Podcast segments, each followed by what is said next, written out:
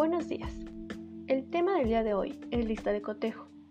Es un instrumento estructurado que registra la ausencia o presencia de determinada conducta o secuencias de acciones. La lista de cotejo se caracteriza por ser dividida, es decir, que no solo se aceptan dos alternativas, el se logra o no se logra.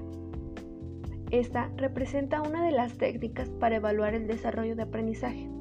A través de ella podemos percibir las habilidades conceptuales, procedimentales y actitudinales del estudiante en forma detallada y permanente, con el propósito de brindar orientación.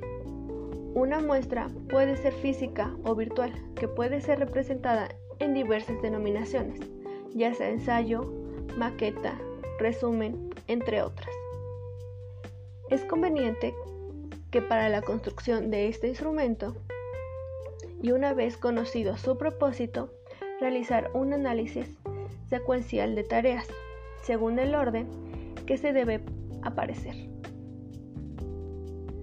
Debe contener aquellos conocimientos, procedimientos y actitudes que el estudiante debe desarrollar.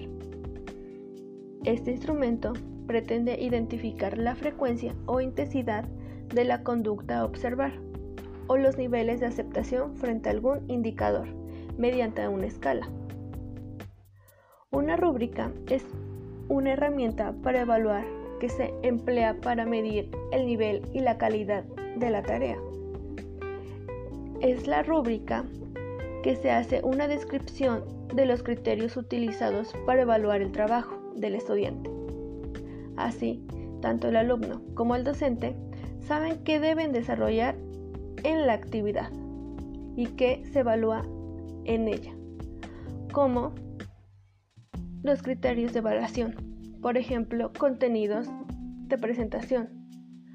Otro sería los niveles de ejecución, por ejemplo, el excelente, bueno, de acuerdo o necesita mejorar. Los valores o puntuaciones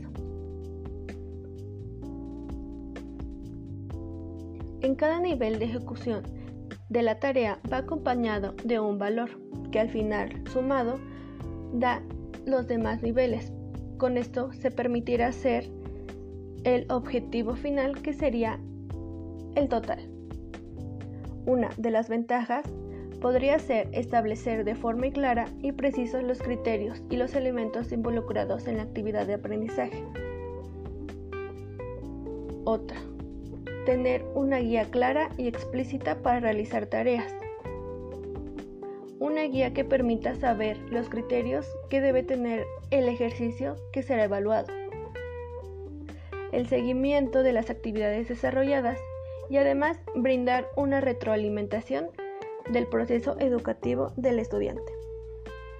Esto sería todo de mi parte. Hasta la próxima.